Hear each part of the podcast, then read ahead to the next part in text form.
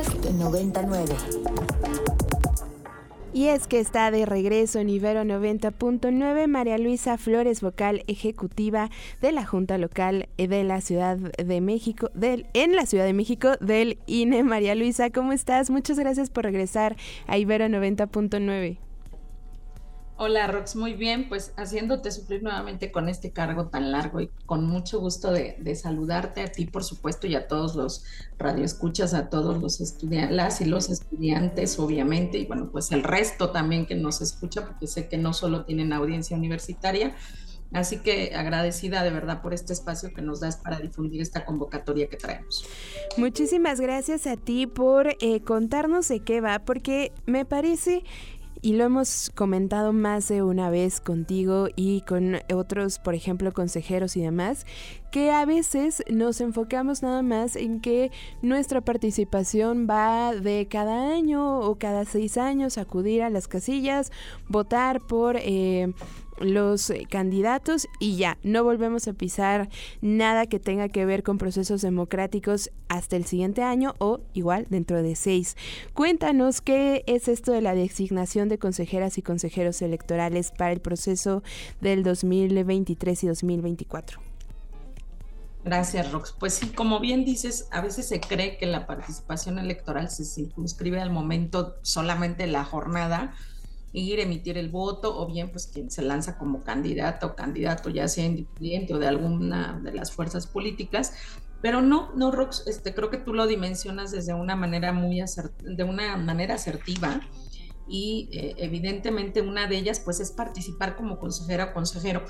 Recordemos que, a ver, siempre decimos que el INE es una institución ciudadana. ¿Por qué es una institución ciudadana? Bueno, porque las principales decisiones en materia de procesos electorales se toman en órganos colegiados, órganos que están integrados por ciudadanas y ciudadanos, es decir, nosotros la estructura hacemos el trabajo técnico, los trabajadores de la institución hacemos los preparativos, todo el trabajo técnico, operativo y lo ejecutamos, pero las decisiones para esas ejecuciones y eh, las directrices donde se marca la decisión es precisamente en estos consejos integrados por ciudadanas y ciudadanos a los que se les convocan eh, no cada seis años, eh, sí se les convoca cada proceso electoral, que son cada tres, y eh, se nombran por determinados procesos electorales, pudiéndose de nombrar por dos y después pudiéndose ratificados por un tercero. En nuestro caso, Rox, traemos esta convocatoria invitando, la convocatoria general la encuentran en INE.mx, la de la Ciudad de México la encuentran en nuestras redes, INE en Facebook, en Twitter, en Instagram y eh, van a encontrar que nosotros en particular traemos como vacantes una consejería propietario, es decir, por hombre, recordemos que está integrada por un tema de eh, igualdad de género, pero bueno, también traemos ahora los, eh, sin que se pierda de vista, por eso es muy importante que la gente envíe su documentación, porque hoy también traemos ya la inclusión de las personas con algún tipo de discriminación, entre ellas pues, obviamente los temas de, género, esta parte donde las personas tienen alguna identidad sobre el tema y que han sido grupos vulnerables, eh, también están considerados, así que eh, hoy, ¿cómo está la convocatoria? Pues está pensada para un propietario, cuatro suplentes, dentro de los cuales eh, traemos vacantes de dos mujeres y dos hombres dentro de la integración insisto, es importante que si existe alguna persona que tiene algún género diverso, no deje de enviar su documentación porque todo esto tendrá que ser valorado, Rox. Claro. Entonces, no, está demasiado aclararlo, aunque la convocatoria está publicada, insisto, en, estos términos.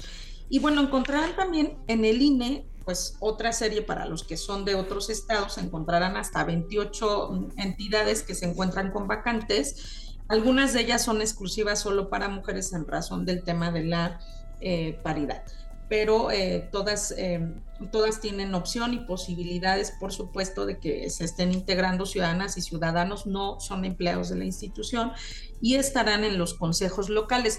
Ya vendrá otro momento que te volveremos a, pedir un espacio, Rox, para presentar las convocatorias de los consejos distritales.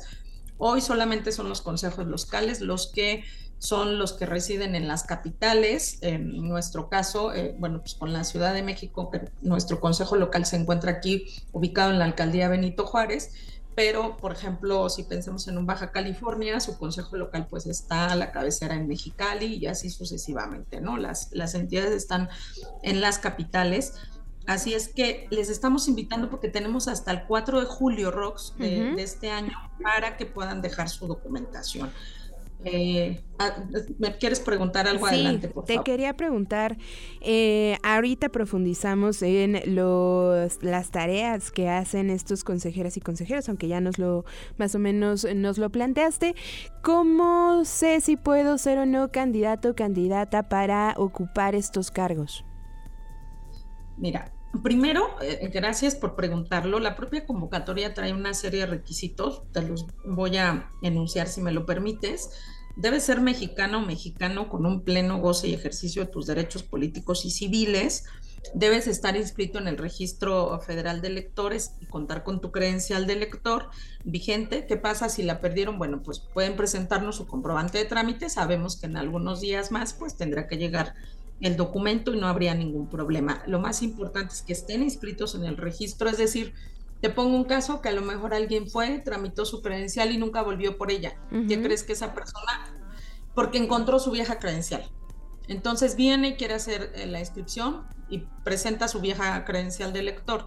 Esa credencial ya no tiene validez porque cuando fue, hizo el trámite, hizo un movimiento en nuestro padrón electoral y para volver a estar inscrito en el registro hay que recoger esa credencial. Claro. Entonces, nos dice en ese momento, oye, tengo mi credencial, pero ¿por qué no, no me dices que no estoy inscrito? Ah, porque usted hizo un trámite, nunca fue por la credencial y quedó.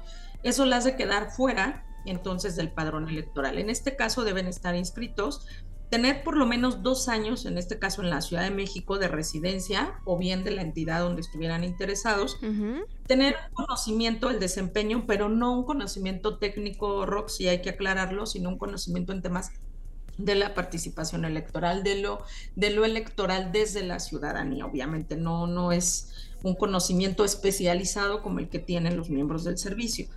Eh, no haber sido registrado como candidato o candidata a algún cargo de elección popular en los últimos tres años, tampoco haber sido dirigente nacional o estatal de algún partido político en, algún, en los últimos tres años, estatal o nacional, perdón, y no contar con algún impedimento o incompatibilidad para cumplir con los requisitos que señala la ley para ser consejero. Por ejemplo, alguien que forma parte del trabajo en la institución no podría ser consejera o consejero porque no podría estar ejerciendo las dos actividades. Eh, es un ejemplo nada más. Gozar de buena reputación y no haber sido condenado por delito alguno, salvo que hubiese sido de carácter intencional o imprudencial. Si tú cumples estos requisitos, Rox, puedes ir a la siguiente fase, que serían los documentos, que si quieres ahora lo vemos, que hay que presentar. Y esto te permite que se genere un expediente para que el Consejo General del INE pueda analizar tu perfil y en base a los criterios de idoneidad, de experiencia, de prestigio profesional, los temas de discriminación que acabamos de hablar y que se van a analizar para ver la integración de los consejos, porque lo que se busca es hacer consejos integrados de manera inclusiva, donde toma mucho sentido lo que te hablaba de, personas con algún tipo de discriminación por cuestiones de género, por un em, tema de... Eh, de edad, eh, las personas mayores, las personas afromexicanas, eh, las personas de la diversidad sexual también, las personas indígenas, todo esto se va a hacer un análisis en un momento dado, y, pero permite cumplir los requisitos que tú seas objeto de ese análisis. De acuerdo, pues ahí está la oportunidad y ahora sí, eh, más allá de si somos o no, em, pues eso, candidatos, ¿Qué labores realizaríamos en caso de ser seleccionados para ver si se animan allá afuera? Mira, eh, Rox, lo que tendría que suceder si eres designada consejera o consejero o consejera electoral, eh, tendrías que acudir a las actividades que te convoque el consejo. ¿Qué actividades? Todas las que tengan que ver con seguimiento, aprobaciones de acuerdos de suma importancia para que el proceso electoral eh, pueda desarrollarse debidamente. Si bien, voy a decirlo, muchas de las aprobaciones se hacen en el ámbito distrital porque es donde en territorio se ejecutan actividades, lo que hace el Consejo Local es dar un seguimiento puntual a que todas las, a que todos los consejos estén funcionando correctamente. Esto permite que el día de la elección todas las decisiones que se tomaron fueran del conocimiento de estas consejeras o consejeros que hubieran dado la supervisión o vigilancia debida a que se están eh, tomando decisiones acorde al marco normativo. Y esto se vuelve muy importante porque son ciudadanas y ciudadanos cuidando el trabajo institucional dándole seguimiento, participando y ejecutando y tomando decisiones directas respecto de ello. Esto implica que están sentados en la mesa todas las ocasiones que sesionamos ROX para probar dónde se ubican las casillas, para probar quiénes serán las y los funcionarios, para, en nuestro caso, supervisar que los procedimientos se han llevado a cabo, tener conocimiento de la información que se genera en los distritos, eh, ver también que, eh, cómo se lleva a cabo los procedimientos de acreditación de representantes, recibir los informes de lo que se lleva a cabo el proceso y tienen facultades para poder hacer una revisión cercana al respecto. Entonces, eh, como puedes ver, es un consejo que da, valida y además aprueba pues la parte medular del proceso electoral en las entidades federativas. De acuerdo, se nos termina el tiempo María Luisa, pero recuérdanos entonces las fechas que tenemos que tener presentes y los sitios que podemos consultar. Por supuesto, Rox, no olvidar que es hasta el 4 de julio, entrar a nuestras redes, Cine CDMX, ahí tenemos la convocatoria inclusiva integral. Recordar que para entregar documentos tendrán que entregar sus documentos en original. No los voy a leer todos porque son muchos, les voy a pedir por favor que vayan a las redes. Ahí viene de manera específica dónde obtener determinados documentos que se tienen que bajar de nuestra página y cuando tengan toda esta información pueden mandarnos un correo a cdmx.aspirantes.pe2023 arroba ine.mx o llamar al teléfono 55 53 47 18 74. Con esta información, Rox, te, vamos a pasar si quieres el correo y el teléfono, te lo dejo anotado acá en el chat para que puedan este, tenerlo a la mano y ahí podrán, podrán obtener una cita. La idea es eficientarles la visita para la entrega de la documentación y que sea muy rápido.